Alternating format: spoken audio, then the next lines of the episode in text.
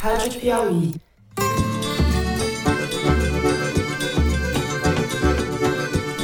Olá, sejam muito bem-vindos ao Foro de Teresina, o podcast de política da revista Piauí. E, obviamente, quando se fala em manipulação de números após eleições, quem manipula é quem ganhou. Então seria eu o manipulador. Eu, Fernando de Barros e Silva, na minha casa em São Paulo, tenho o prazer de conversar com os meus amigos José Roberto de Toledo, aqui pertinho. Opa, Toledo! Opa, Fernando! Opa, Thaís!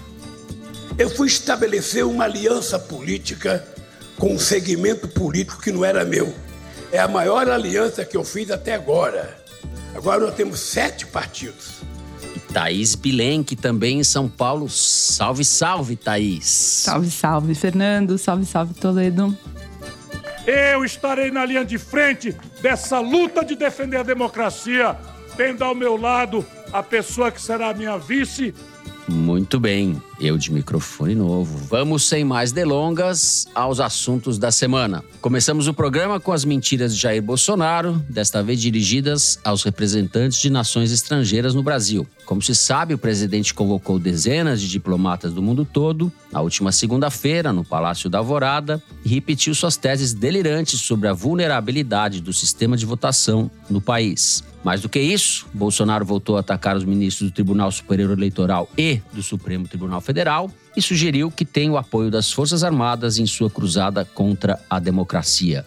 A reação à iniciativa golpista do presidente dessa vez foi mais contundente e generalizada. Os Estados Unidos divulgaram uma nota reiterando sua confiança no processo eleitoral brasileiro. Três associações que representam agentes e delegados da Polícia Federal saíram em defesa das urnas eletrônicas e mais de 40 procuradores enviaram ao Procurador-Geral da República um pedido de investigação contra o presidente, que agiu, segundo eles, de forma criminosa. Augusto Aras permaneceu quieto, conforme reza a cartilha do bom prevaricador.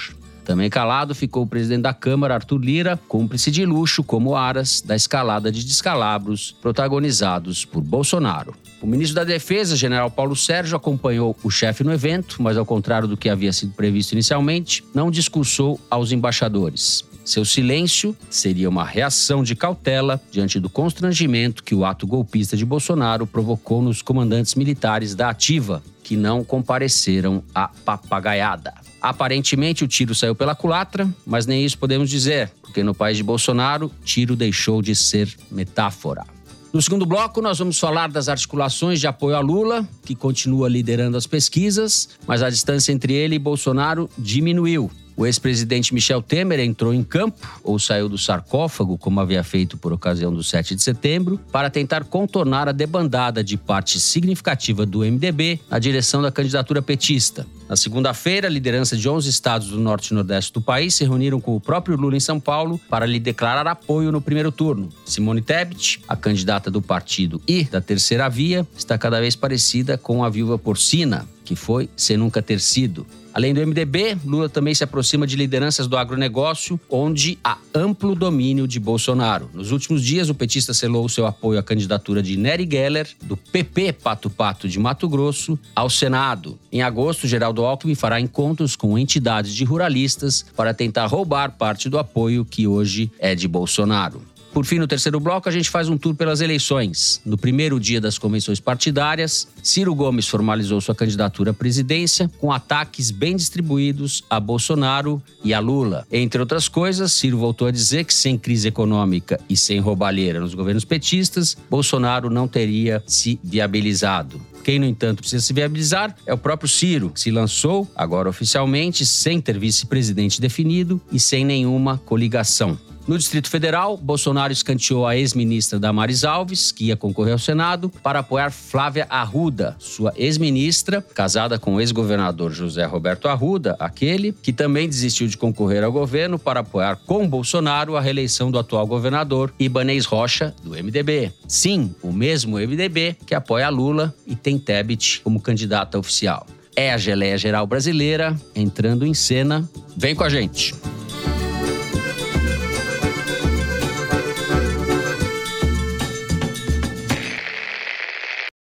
Muito bem.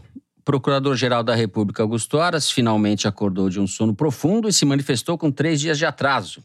Ele divulgou um vídeo no qual faz alusão ao que chamou de últimos acontecimentos, sem mencionar a reunião de Bolsonaro, e reproduziu trechos de uma entrevista que concedeu a correspondentes estrangeiros no último dia 11, na qual ele diz, abre aspas, nós aqui não aceitamos a alegação de fraude porque nós temos visto o sucesso da urna eletrônica ao longo dos anos, especialmente no que toca à lisura dos pleitos, fecha aspas. À luz, então, Thaís Bilenque, destas palavras tranquilizadoras de Augusto Aras, vamos começar por Arthur Lira e o Centrão. Acho que a gente pode falar um pouco sobre o papel que eles vêm jogando nessa cruzada do Bolsonaro contra a democracia. É, peça central, né? O Lira nessa cruzada. Uhum. A equipe do Faquin disparou na quarta-feira uma lista de todas as entidades do direito que manifestaram apoio à justiça eleitoral depois desse evento de segunda-feira com os embaixadores. Foram 62 entidades, mas sem contar partido político, embaixada como a dos Estados Unidos, políticos, lideranças elas próprias.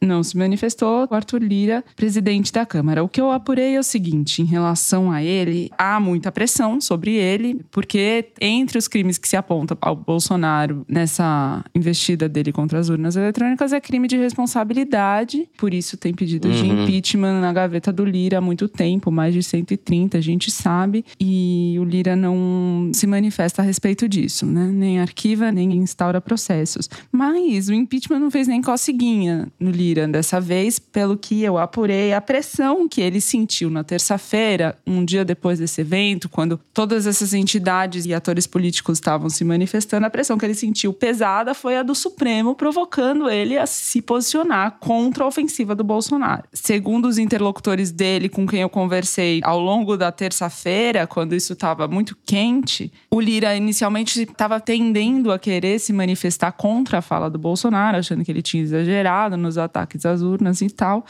mas foi demovido pelo argumento seguinte: o Supremo, o TSE, os ministros, em particular, que fazem parte das duas cortes, Alexandre de Moraes e Luiz Edson Fachin, segundo o entorno do Lira, cometem muitos exageros e precisam ser controlados, digamos assim. Por exemplo, o Alexandre de Moraes deu 48 horas para o Bolsonaro responder sobre discurso do ódio depois da morte do Marcelo Arruda, numa ação que o Randolph Rodrigues fez para tentar colocar o Bolsonaro na equação daquela morte arte. E para o pessoal do Arthur Lira, isso é um- uma arbitrariedade que não faz sentido nenhuma e que o Arthur Lira, Uhum. calado, demonstra mais coragem do que se posicionando contra a ofensiva às urnas que o Bolsonaro tem feito nos últimos meses. Esses consultores e interlocutores do Arthur Lira acham que ele fica, às vezes, refém porque tem ações dele pendentes para serem julgadas no Supremo, então por isso ele fica tentando compor com os ministros, fazendo notas de repúdio, manifestando defesa da justiça, etc.,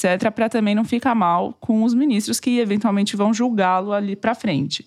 Mas ele decidiu, afinal de contas, que não, que não iria se manifestar, porque o silêncio dele falaria mais alto. Mas, no fundo, a gente apurou e sabe que o Arthur Lira, assim como outros próceres do Centrão, não acham essa ofensiva do Bolsonaro contra as urnas, o TSE e a Justiça Eleitoral e a eleição em si, de todo ruim, de todo mal. Por quê? Primeiro, enfraquece a própria justiça, a justiça que vai julgá-los, esse argumento já colocado. E segundo, porque faz parte do cenário com o qual eles estão lidando para promover seus interesses privados. Então, eles dizem para a imprensa sempre o seguinte: a gente tenta controlar o Bolsonaro, o Bolsonaro é incontrolável, desisto, desistimos de tentar moderar ele e tal.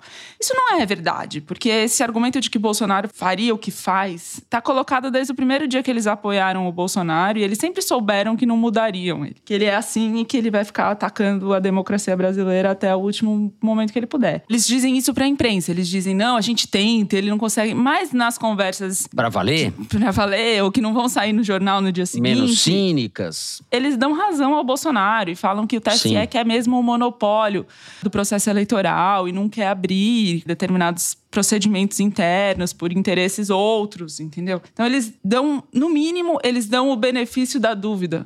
Não, esses caras são arena, né? Eu chamo de arenão porque não é a centrão, é a direita. É a direita tradicional que se uniu à extrema-direita bolsonariana. Quer dizer, não tem. Zé Roberto de Toledo, nosso Michel Foucault do Arenão, faz arqueologia do Arenão, é verdade. Ele foi lá atrás, buscou, cravou esse apelido. O Zé falou antes de todo mundo, Arenão. Zé, eu queria duas coisas, ver se faz sentido. A questão dos militares nessa reunião e o balanço geral aí de rede social, o balanço político desse passo Beleza. do Bolsonaro. Eu vou começar pelo balanço político, tá? Na minha opinião, o Bolsonaro ganhou com a palhaçada internacional. Porque pouco importa que os diplomatas presentes lá no picadeiro que ele montou no circo do Palácio do Planalto acharam do presidente, se ficaram constrangidos, se as suas chancelarias soltaram notas de apoio à urna eletrônica. Bolsonaro não é candidato a secretário-geral da ONU, ele é candidato a animador de rede social para a minoria para a qual ele governa. A única coisa que ele uhum. faz é isso. Os embaixadores estavam lá na audiência para compor a cena, não eram para ouvir as mentiras que ele ia contar. As mentiras, como sempre, foram dirigidas ao terço de brasileiros que acredita nelas, que quer continuar acreditando, segundo as pesquisas, né? Então, uhum. eles estavam ali de claque, mesmo que não tenham aplaudido, compuseram a cena, deram uma desculpa, criaram uma notícia e o fato é que, pela análise das redes sociais lá da Arquimedes, deu 60-40. 40 para ele é acima da média. Ele costuma ter 30. Então, tudo bem, não interessa roubou, não roubou, interessa se ele conseguiu mudar a agenda. E ele conseguiu, porque até então a agenda era assassinato de petista por bolsonarista, passou a ser as mentiras de Bolsonaro sobre a urna eletrônica, capítulo 120. Uma história requentada. Então, deu certo, mudou a agenda, mudou o assunto. E ele continua e continuará mentindo porque sabe que não tem consequência. Porque, de um lado, como a Thaís muito bem explicou, você tem o chefe do Arenão, o Arthur Lira, presidente da Câmara, que poderia abrir o processo de impeachment, mas que jamais vai fazer isso, porque virou gerente do orçamento secreto da União, e porque também tem o rabo preso na justiça, e porque também acabou de aprovar um caminhão de leis que contrariam uhum. a Constituição e a Justiça Eleitoral, que permitem fazer barbaridades durante a eleição, distribuir ambulância, boné, cesta básica, o escambau. E do outro lado, você tem um procurador-geral da República que continua perdido, né? Alguém precisa procurar para ver se acha onde é que ele está. Perdidos estamos nós, é. Perdidos estamos nós. Sim, é, essa é a consequência.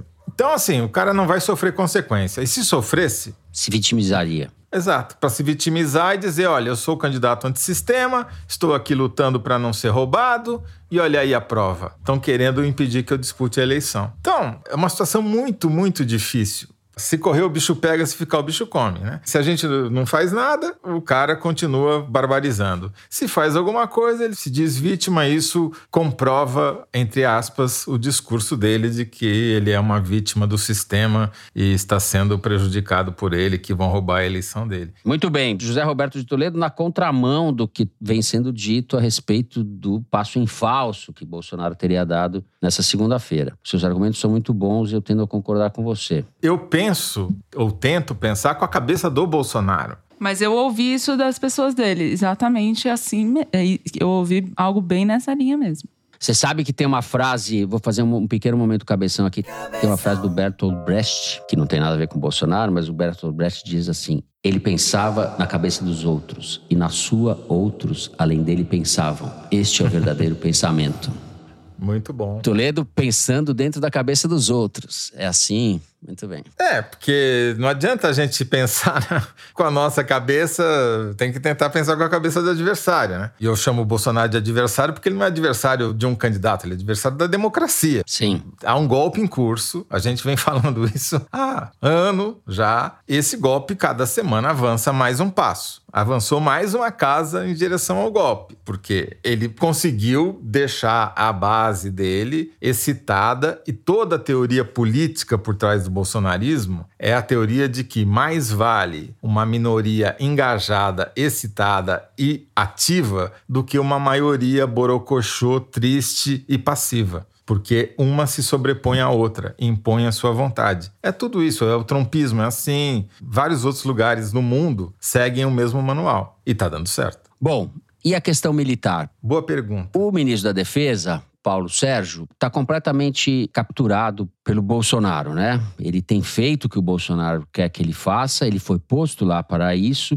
Havia um entendimento de que ele fosse uma pessoa mais razoável, dizem que ele era, etc., um sujeito mais reservado. Ele está cumprindo tarefas, repetindo um pouco, com todas as diferenças que possam haver, repetindo um pouco o perfil do Braga Neto, que vai ser o que vem de interventor do Rio de Janeiro, depois fez todos os serviços para o Bolsonaro e agora vai ser o vice. Esses generais que foram capturados pelo Bolsonaro e, e em quem parte da imprensa, etc., acreditava no começo do governo, poderiam ser interlocutores ou pessoas que iriam moderar o Bolsonaro de alguma forma. Batatada total, né? Batatada total. Agora, os comandantes militares não estiveram no evento. Em mais de um lugar, a gente leu versões de que isso seria um sinal de mal-estar dentro das Forças Armadas com essa toada do Bolsonaro. A gente sabe o que funciona com os militares, né? O governo Bolsonaro foi um experimento e provou o que, que funciona com os militares. É aquilo que os fenícios inventaram, é isso? Exatamente, Massari. Seja em cargos de comissão, seja em orçamento aumentado, seja em novos brinquedos, seja em funções que não lhes cabem, né? Em Viagra. Camarão, Viagra, prótese peniana, enfim. Então, os bolsonaros, que eu ia falar os militares e cometiam um ato falho, mas que não é falho, é verdadeiro, né? Os bolsonaros militares estão comprometidos com o projeto do Bolsonaro, não tem dúvida quanto a isso, né?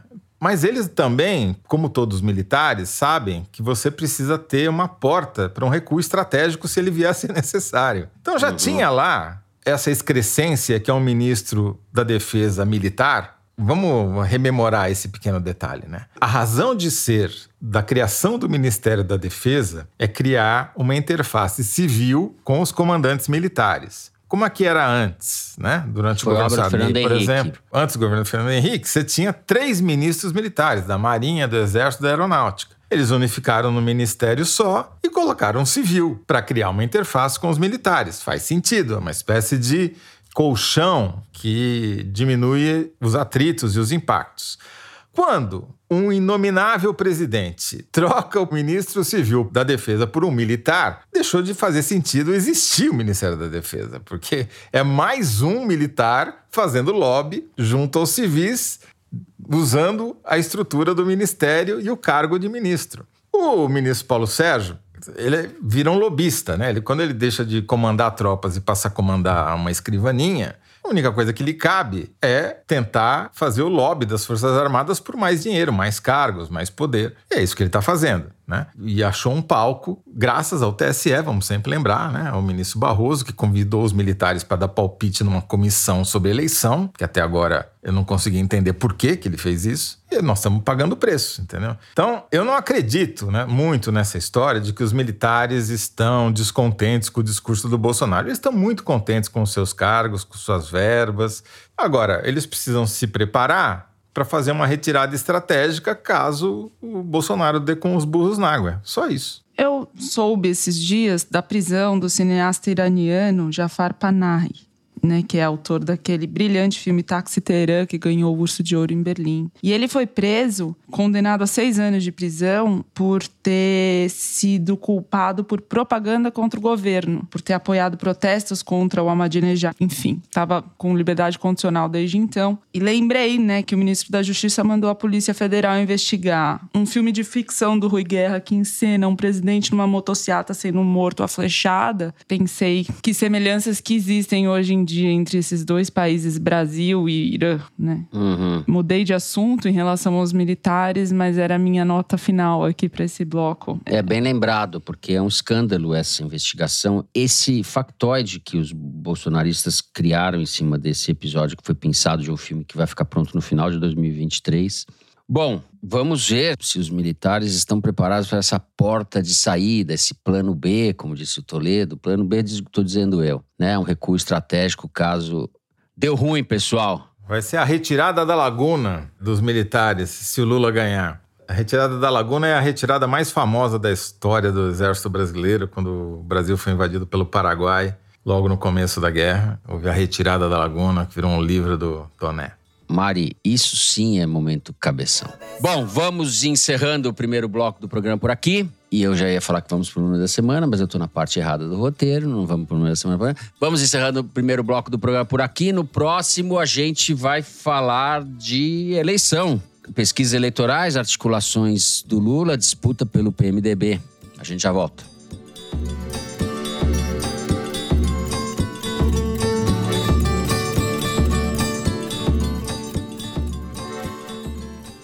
Assine a Piauí exclusivamente digital. Ganhe acesso a conteúdos da revista e do site, além de descontos em eventos da Piauí e descontos em ingressos dos nossos parceiros. Você que está acompanhando o Foro de Teresina, assinante digital, tem acesso exclusivo a edições especiais do podcast de política da revista Piauí. Assine a Piauí Digital é conteúdo que não acaba mais.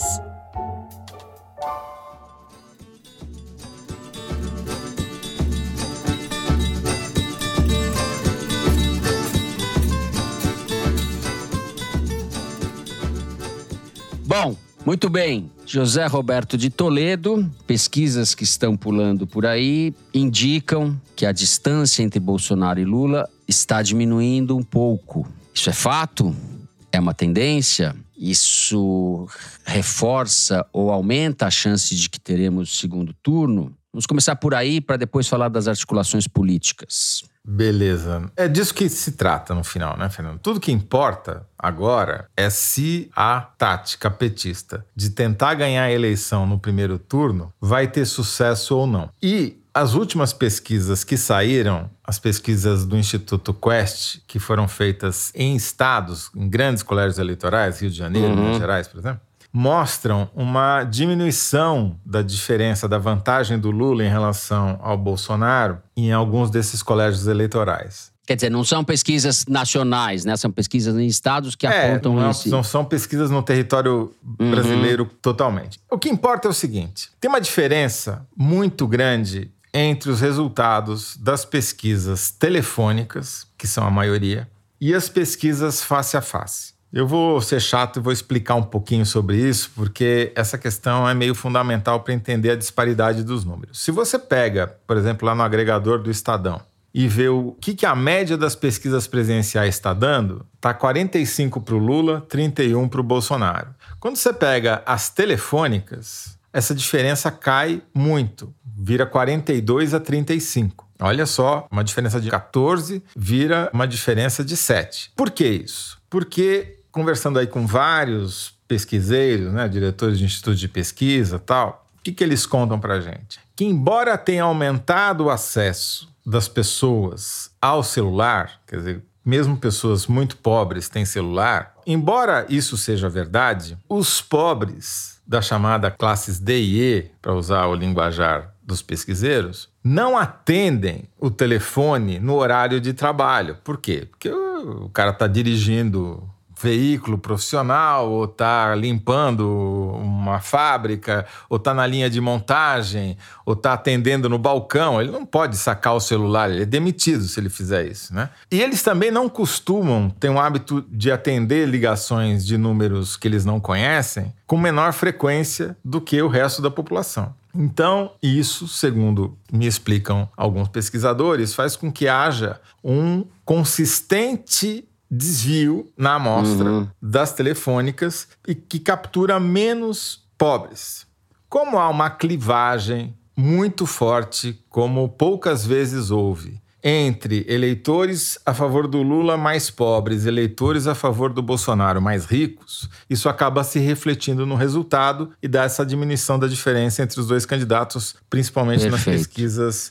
Não é que as pesquisas presidenciais também sejam perfeitas, tem muita dificuldade, inclusive para você conseguir entrevistar rico hoje em dia, seja em casa, seja na rua, porque eles não circulam mais e não recebem nos seus condomínios, nas suas casas, os pesquisadores. Mas os institutos criaram alguns subterfúgios para conseguir contornar isso e equilibrar a amostra. O que a gente precisa olhar agora que a campanha está começando de verdade, que as convenções partidárias elas são o marco zero da campanha, porque os caras deixam de ser pré-candidatos e passam a ser candidatos oficiais. E aí é que a coisa começa a esquentar. O que a gente está vendo nesse começo de campanha para valer é uma diminuição da diferença do Bolsonaro em alguns colégios importantes. O Lula continua com uma vantagem muito grande no Nordeste e em alguns estados da região norte. O Bolsonaro continua liderando em alguns estados do sul. Portanto, o Sudeste acaba tendo um papel fundamental para fazer a diferença. O Lula continua ganhando por uma margem alta em Minas Gerais, mas essa margem já é bem menor em São Paulo e no Rio de Janeiro. Então, esses colégios eleitorais, como sempre, vão acabar sendo determinantes. Então, vai ser importante acompanhar os resultados das pesquisas, não apenas as nacionais, que são menos frequentes, mas também dessas pesquisas estaduais sobre o cenário presidencial. Minha avaliação para encerrar, falei, falei, falei, para as pessoas Não, falou, falou, falou. coisa. E falou. É que, é que tem uma diferença menor hoje, efetivamente, no começo, e, portanto, uma chance menor de êxito da estratégia petista de tentar ganhar a eleição no primeiro turno. Essa estratégia, a meu ver, é correta, como eu já revi minha posição no programa da segunda-feira, que só foi para assinantes. Você, ouvinte, que não acompanhou o nosso foro ao vivo para assinantes, assine e veja lá. Dá para ver, né, Toledo?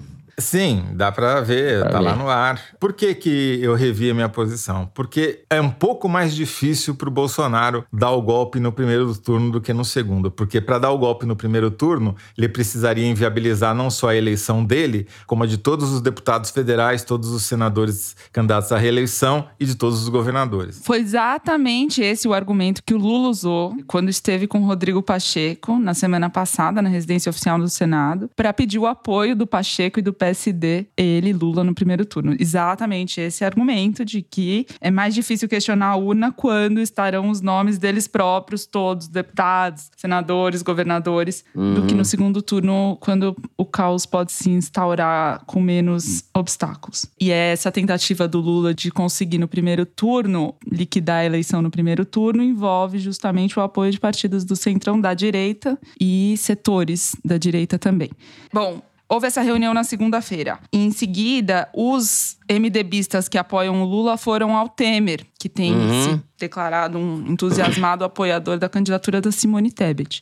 E conseguiram dele o compromisso de pedir o adiamento da Convenção Nacional do MDB, que seria logo agora, no comecinho do prazo, e seria de forma virtual para consolidar a can- a candidatura da Tebet. E o Temer se comprometeu a pedir o adiamento para o mais tarde possível e que acontecesse de forma presencial. Por que, que isso é bom? Porque dá tempo do Lula tentar obter mais apoios e ele ainda vai tentar obter o apoio formal do MDB e para conseguir assim o tempo de TV do MDB, que tem uma bancada muito grande, portanto tem um tempo de TV muito grande também. Não vai conseguir isso, né? Provavelmente. Porque tem a candidatura da Simone Tebet. Pois é, mas assim, o próprio Michel Temer seria candidato se tivesse um mínimo de condição para ele ser, mesmo que fosse inviável. Então, na verdade, esse gesto do Temer de concordar com o adiamento da convenção pode ser visto como um gesto para o diálogo com o Lula, como pode ser visto simplesmente para ele ganhar tempo para ele próprio se gabaritar nessa discussão. Não importa, é o que eles estão tentando fazer e até lá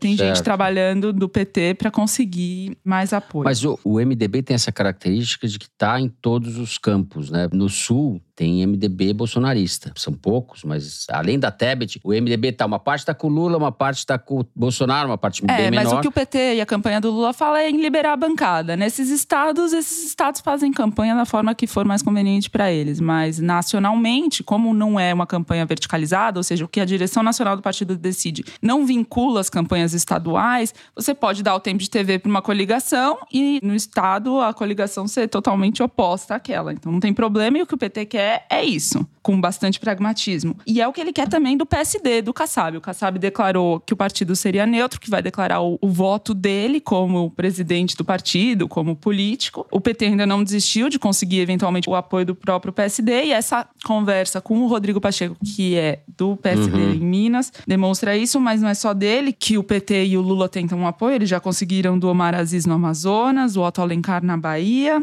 e aí agora eles estão nessa frente que é no Mato Grosso. Então, eles conseguiram formar essa aliança com o Nery Geller, que vai ser candidato pelo Partido Progressista ao Senado.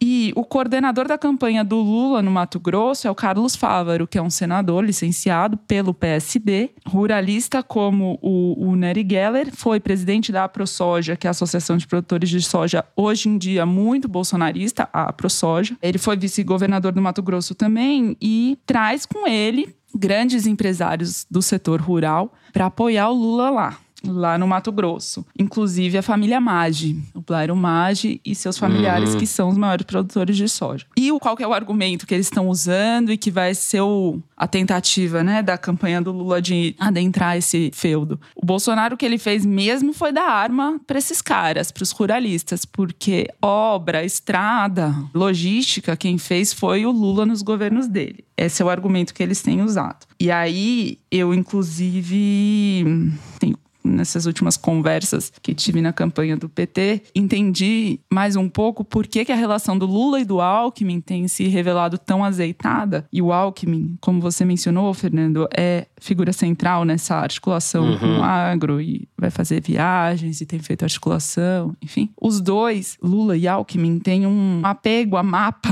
e detalhes de estradas, rodovias, portos, ah, sabem sim, é detalhes é de cada rincão, estudam mapa e vão para os lugares e pesquisam assim todos os produtos que saem, que são escoados de tal porto, do outro. Eles se encontram nesse detalhismo e se dão bem aí. Então isso é um dos pontos que ajudam a explicar por que, que os dois se revelaram com tanta afinidade. Além do agro e do PSD e do MDB, a campanha do Lula está também tentando o apoio do União Brasil, né, que tem o Luciano Bivar como candidato, mas não é um candidato para valer, é um candidato pro forma. E o Lula tenta o apoio dele também, um apoio formal, com tempo de TV, negociação clássica de política, do próprio PSDB, como a gente sabe, né? Quando trouxe o Alckmin, o Lula estava numa rodada de conversas com Fernando Henrique, Aloysio Nunes, que declarou de fato apoio ao Lula já no primeiro turno, Marconi Perillo, que vai ser candidata por Goiás, seria um nome também importante no centro-oeste, né, para a campanha do Lula.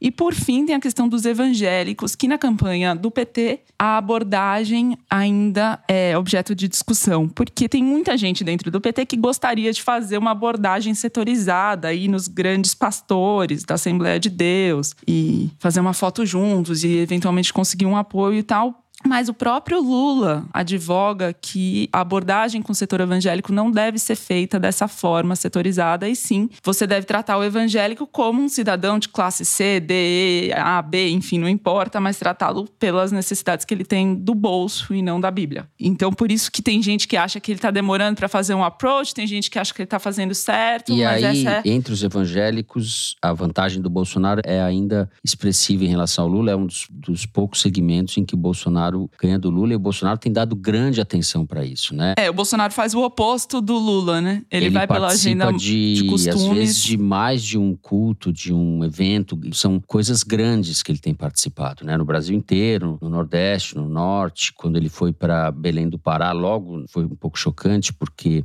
ele fez na semana em que estavam se investigando, estavam descobrindo onde estavam os corpos do Dom Phillips e do Bruno Araújo. Ele foi para Manaus, foi para Belém, não falou disso e tinha grande grandes populações evangélicas, grandes plateias evangélicas nos cultos que ele participou. Vi vários vídeos para tentar entender como é que funciona. E é um discurso muito. A política no, no, no eixo da religião completamente. É um discurso messiânico e todo ele orientado por essa lógica. Fernando, antes da gente encerrar esse bloco, desculpe mudar o assunto abruptamente, mas só para talvez me explicar melhor por que que essa tática do PT e do Lula de tentar ganhar no primeiro turno tá difícil. Se você pega um agregador, o outro agregador, para não ficar só num, o do Polling Data, que é publicado pelo UOL, hoje a diferença do Lula em relação à soma de todos os outros candidatos é de quatro pontos contra. Para ganhar no primeiro turno, ele precisa ter mais votos do que a soma de todos os seus adversários. É assim que se define uhum. maioria de votos válidos. Né? Então não é tanto a diferença em relação ao Bolsonaro que importa, importa a diferença também em relação aos outros. Como a Simone Tebet e o Ciro o lançamento das candidaturas, por exemplo, Ciro foi o primeiro a ser lançado, né? Isso coloca o candidato em evidência e às vezes ajuda o cara a ganhar um pontinho, dois pontinhos. A Simone Tebet, agora, numa pesquisa telefônica que acabou de sair, apareceu com quatro pela primeira vez. O Janones tem dois. O cara do Novo apareceu com um. Por isso que essa conversa toda do Lula, o principal, mais do que ir para a rua fazer campanha, os bastidores estão sendo importantes, como a Thaís muito bem relatou, porque ele precisa convencer alguns partidos ou abrirem mão das candidaturas ou desidratarem seus candidatos, para que a soma dos adversários fique menor do que a intenção de voto dele, entendeu? Perfeito. Quando você falou que ia mudar completamente de assunto, eu pensei, o que, que ele vai falar? Já comprou o álbum da Copa? Já tá colecionando as Tá figurinhas muito da caro! Copa? Quatro real o pacotinho. Tá falando do mesmo assunto. Bom, então eu quero mudar de assunto. Figurinhas da Copa. história. Não. Não, É sobre o Lula também, não vou mudar tanto, tão radicalmente.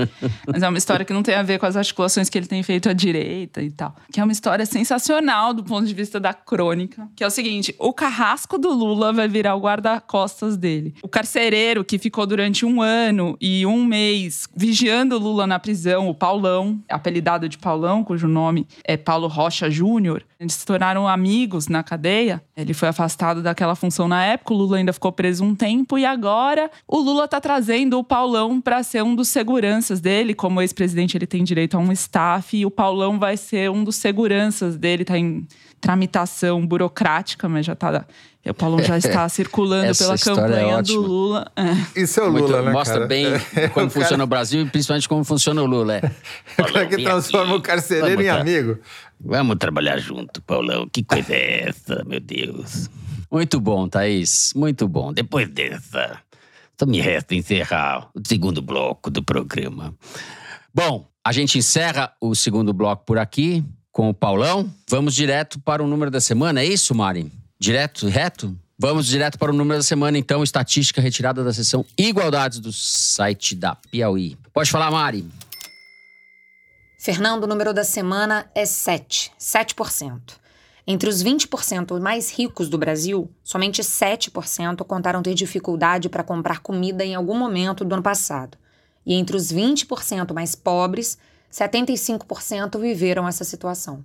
5% é um patamar próximo ao da Suécia, e 75% nos coloca em pé de igualdade com Serra Leoa. O Igualdades dessa semana foi feito a partir de dados compilados por pesquisadores da FGV e mostra quem são os brasileiros que passam fome e como o quadro geral se agravou nos últimos anos.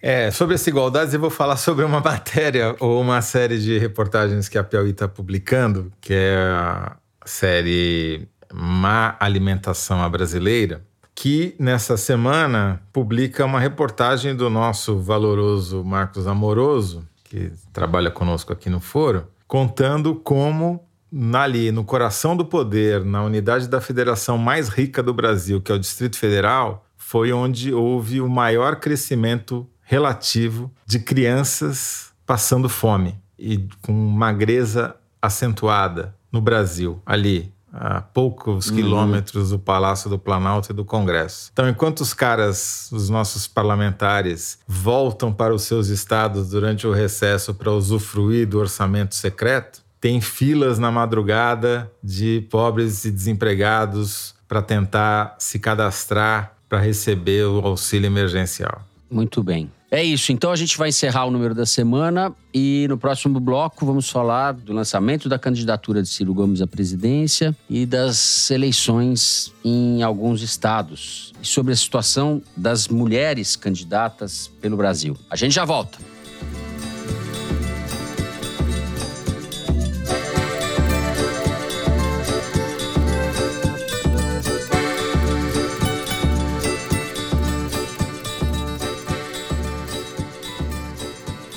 Muito bem, Thaís. Eu falei que o Ciro lançou a candidatura e pensei até em começar esse bloco por aí, mas vamos inverter um pouco as coisas e falar um pouco da situação das mulheres, porque há um revés aí em vários estados em candidaturas femininas, inclusive no Ceará, onde, por obra de pressão do Ciro, manobra do Ciro, a governadora Isolda Sela, que é do PDT, que sucedeu o Camilo Santana do PT, do governo do Ceará, foi rifada em benefício do candidato Roberto Cláudio, é isso? Ex-prefeito de Fortaleza, que é o preferido do Ciro. Essa manobra selou aí a briga, o afastamento, a ruptura entre o PDT e o PT no Ceará. E é mais uma mulher que foi aí para o sacrifício. A exemplo da Damares, em Brasília, como eu citei no início do programa. Tá certo esse meu raciocínio? É assim, conforme avança a consolidação das candidaturas por causa do prazo eleitoral e da convenção, é ficando claro o cenário que é o seguinte: nos 27 estados, só em três tem mulheres competitivas disputando o governo do estado em situações complexas. E em quatro, tem mulheres que têm condições de ganhar para o Senado. Das 27 unidades da federação, só em três tem mulheres competitivas para ganhar o governo do estado. E quatro tem mulheres à frente na disputa pela vaga no Senado. No governo do estado, quais são elas? A Fátima Bezerra, do PT, que lidera para ser reeleita. Roraima, Tereza Surita, do MDB, lidera ela é ex-mulher do Jucá e para sempre será lembrada assim, mas já foi prefeita de Boa Vista, enfim. Em Pernambuco, a Marília Reis, que deixou o PT e agora disputa o governo de Pernambuco pelo Solidariedade, lidera as pesquisas, mas o Lula está, enquanto a gente grava em Pernambuco, foi essa semana lá, para justamente declarar o apoio formal dele, do PT, ao candidato do PSB, que é o Danilo Cabral. E tem também a Raquel Lira, do PSDB, que está bem nas pesquisas também. Mas a Marília Reis, que lidera, ela saiu do PT justamente porque alegou que o PT sempre a sacrificou em nome das composições políticas e não deu espaço para ela disputar os cargos que ela almejava. Nos outros 24 estados, as mulheres nem ou foram rifadas lá atrás ou nem chegaram perto de estar no topo dos rankings. No Ceará, então, como você explicou, a Isolda Sela foi rifada pelo PDT numa convenção. A filha dela diz que é machismo dos Ferreira Gomes, cientistas políticos também, e fica mais difícil explicar ainda a substituição, levando em consideração que o Camilo Santana, ex-governador, lidera isolado a candidatura para o Senado e apoiava a Isolda, uhum, uhum. de quem ela foi vice, né? Então, tem muitas, muitos fatores nessa equação, e um deles, talvez o principal, é a rivalidade entre PT e PDT no âmbito nacional. Mas fato é que uma mulher acabou sendo rifada nessa história. Em Santa Catarina, por exemplo, teve aquela cena do Bolsonaro mandando uhum. a Daniela Rainer para trás, que é a vice-governadora. Depois, os vídeos mostraram, ela própria negou que o Bolsonaro não estava mandando ela para trás, ela estava mandando, na verdade, o Safe, que foi secretário da Pesca. Bom, quem quer que seja que o Bolsonaro mandou para trás, o fato é que o Seif é candidato ao Senado, uhum. a Daniela Rainer, que é vice-governadora e chegou a assumir o governo porque o Carlos Moisés, o governador de fato, foi afastado, ele sim vai disputar a reeleição. E a Daniela Rainer não conseguiu nada, ela foi posta para trás, pelo menos no palanque do Estado, isso é fato, ela vai ser candidata a deputada federal. Foi rifada lá atrás. No Rio Grande do Sul, a Manuela Dávila nem sequer cogitou disputar qualquer coisa porque tem sido vítima de violência política há bastante tempo, com ameaças graves à família dela. Então o governo do estado só tem homem no, disputando, mas tem a Ana Amélia, que está em primeiro lugar nas pesquisas para o Senado. Ana Amélia, que foi vice do, do Alckmin, Alckmin em 2018. Ana Amélia, que é do PP. Que é do PSD. Ela trocou o PP pelo PSD porque o senador Heinz vai ser candidato a governador.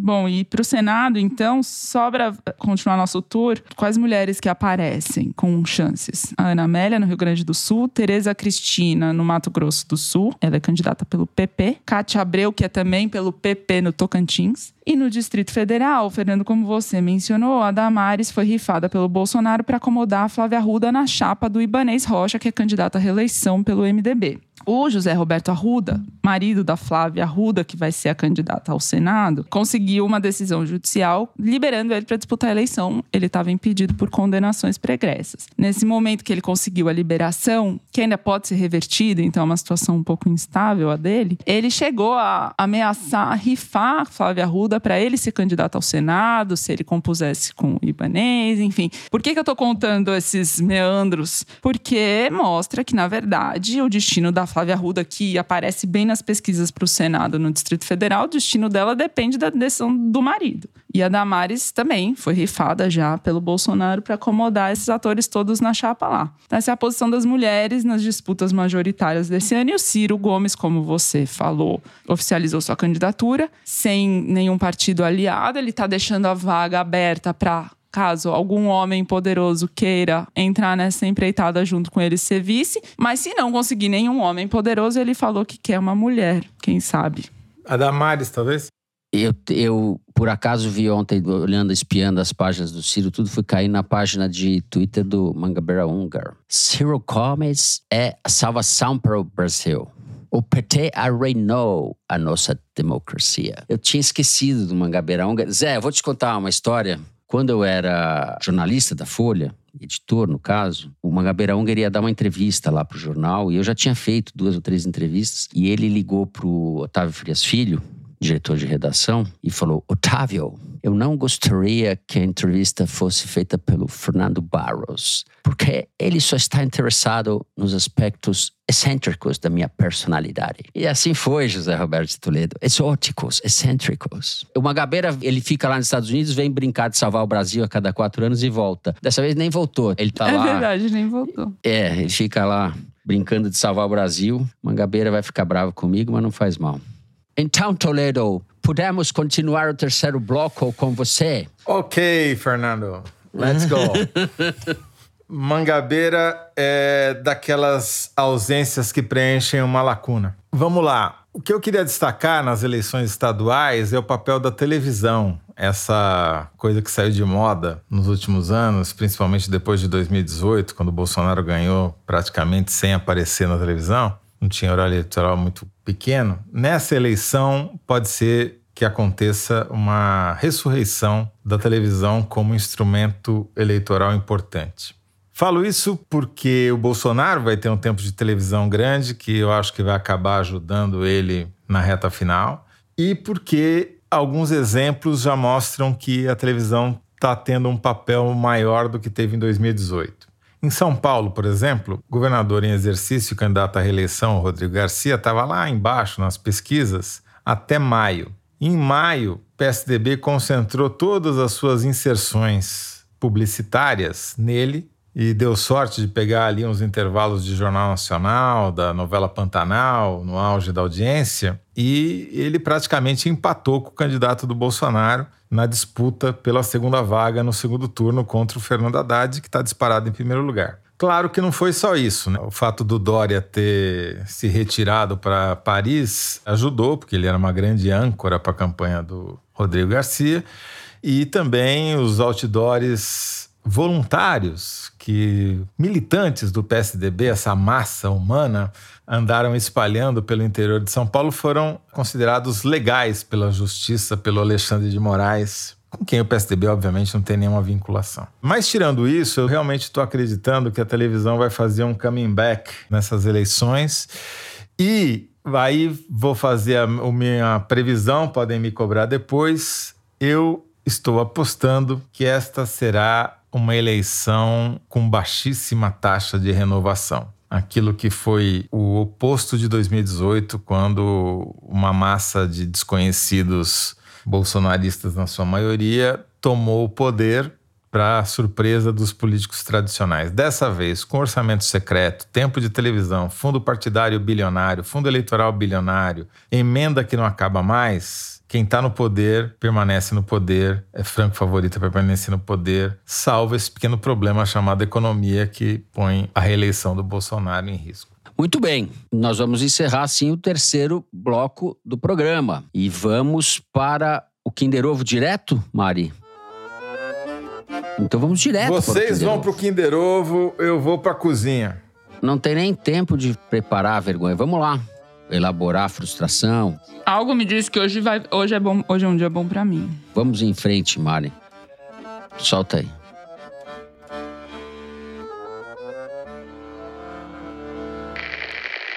Mas nós estamos vendo hoje, é, eu diria, uma escalada ao contrário. Porque não é o presidente da República, por exemplo, que está mandando prender jornalistas. O presidente da República ele tem uma postura que desagrada o politicamente é o... correto. Ele não tem filtro. João Roma. Ele fala o que pensa. Nós estamos mais acostumados É ministro da com alguém que senta numa Fábio. cadeira Não, é e o pensa tanto Wagner, pra falar que ministro não fala CGU. a né? verdade. Não. Sabe fazer o filtro. Vexame triplo. Né, que isso é uma Ah, questão peraí, peraí. É o é sanfoneiro. figurada, é superlativa. sanfoneiro. Não, é sanfoneiro não tem essa articulação de, toda. de ganhar sabe a eleição, sanfona, de começa a tirar falar. as pessoas do poder. Ele não falou no sentido Ele de começa matar, meio paranaense e termina meio- Quem Nordestino. sofreu violência política foi o presidente, que foi esfaqueado. Alguém do Centrão. Não, é um bolsonarista que eu não estou conseguindo localizar. Ah, meu Deus do céu. Fracasso total. Quem fala é o ex-ministro do Desenvolvimento Regional, pré-candidato ao Senado Ah, pelo PL do Rogério Rio Grande do. Norte, Rogério Marinho. Em entrevista ao canal Veja no YouTube. Rogério Marinho. Outro que preenche uma grande lacuna com a sua ausência. Caramba, hein, Marinho? Você está cruel. Rogério Marinho é aquele cara que acabou com a previdência dos velhinhos, né? Cruel, cruel, cruel. É o Rogério Marinho. Depois dessa grande demonstração, de- a Thaís não quis ganhar, ficou olhando para mim, para o Toledo, ficou com uma espécie penalizada com a nossa expressão e daí resolveu deixar passar Rogério Marinho. Vamos então, depois dessa, para o Correio Elegante. Aí sim, o melhor momento, quando vocês se manifestam. Começo eu, Mari. Vou começar com o tweet da Cecília com Y. É assim que ela se identifica. Ontem eu O flagrei Y é no minha- primeiro I ou no segundo? Ela escreve Cecília com Y. Ce- Os dois Cecília. Is. É Cecília com dois Is e escreve com Y depois. Entendeu? Cecília com dois Is com Y. Ontem eu flagrei a minha irmã ouvindo Foro de Teresina e me senti como uma mãe ao ver o filho dando os primeiros passos. Nesse caso, primeiros passos contra a ignorância política ou em direção à depressão causada pelo cenário brasileiro. É isso, né? Sua carta só é isso só? Hã? É, Mari? Tá pelo cenário brasileiro. É isso. É direção à depressão causada pelo cenário brasileiro. É isso. Não tá fácil pra ninguém, Cecília com Y.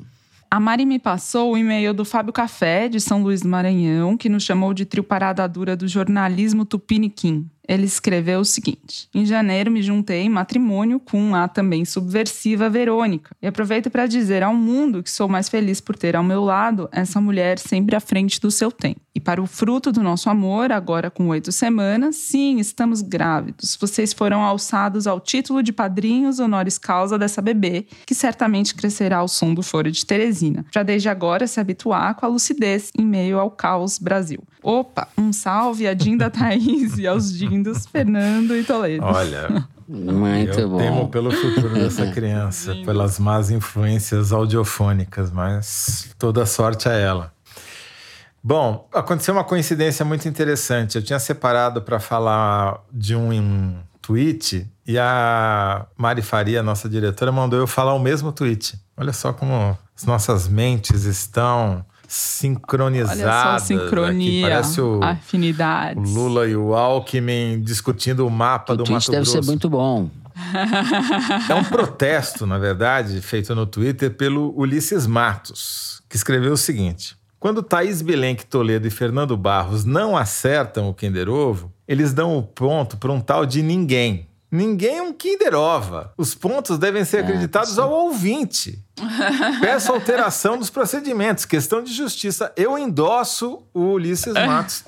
Nada de falar que foi vitória do ninguém. Foi vitória do ouvinte, porque tem um É isso monte de ouvinte que acerta quando a gente não fala nada, quando a gente fala, só fala bobagem. É, ele tá coberto É de isso razão. mesmo, é isso mesmo. Esse tal de sujeito oculto não. não E eu torço pelo cola, tem ouvinte agora. A partir de agora Brasil. eu não falo mais bobagem no Kinder Ovo. Eu vou falar sempre torcendo. Meu voto é pro ouvinte, entendeu? Eu só quero fazer um, um mini desaforo de Teresina, porque várias pessoas escreveram de limoeiro por causa da história que eu contei no foro passado, para me dizer que o nome do time não é Central Limoeirense, é Centro Limoeirense. Ah, Pô. isso aí é importante. Registrado. Coisa a gente não pode errar. Cê- Muito bem esse desaforo. Registrado, Centro Limoeirense. Manda a camisa do Centro Limoeirense pro Toledo, que ele vai fazer o programa com a camisa. Uniformizado. É isso. É ou não é? Bom, para terminar, eu quero registrar aqui, quero mandar um beijo para a Perla Poltronieri, que é coordena uma ONG de gatos, chama Catland, e ela cuida dos gatos de muita gente que eu conheço, inclusive da nossa querida Clara Helstab. E é possível que a Perla, que é ouvinte assídua do programa, comenta tudo, esteja ouvindo a casa da Clara Hellstab, com os gatos da Clara Hellstab. Então, fica aqui o beijo para a Perla. Grande Perla. E por fim, com saudade, quero mandar um abraço para um ouvinte especialíssimo também, que é o Édio, segurança do prédio onde fica a redação da O Piauí, no Rio de Janeiro. Édio, com quem convivi vários anos. Ele disse, viu, Mário? Além de disse para você, que eu tô sabendo, para você pegar leve no Kinder Ovo com a gente. O Édio sempre cuidando dos nossos interesses. Édio, abração para pro você. Édio. Obrigado Abração. pela lembrança. Então, gente, é isso. O que é bom dura pouco, o que não é tão bom também dura pouco.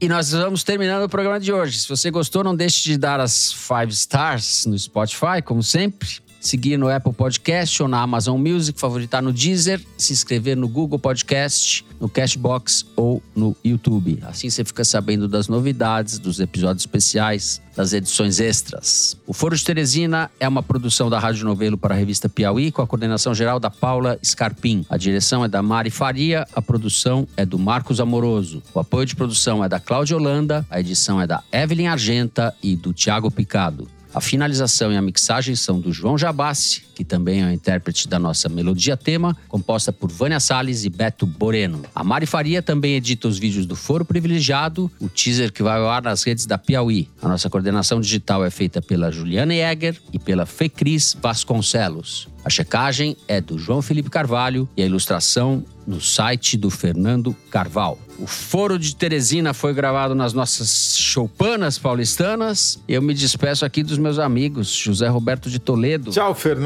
Tchau, Thaís. É sempre um prazer inenarrável estar na companhia de vocês. Inarrável. É isso aí. Tchau, Thaís Bilenque. Tchau, Fernando. Tchau, Toledo. Eu não sei, eu tô com a sensação de que se a gente começasse agora, o programa ia ficar bom. Assim, eu queria começar de novo. Pode cortar isso, mas eu tô muito com essa sensação que precisa começar de novo. Ah, Eu acho que foi ótimo. Boa semana a todos. Até semana que vem. tchau.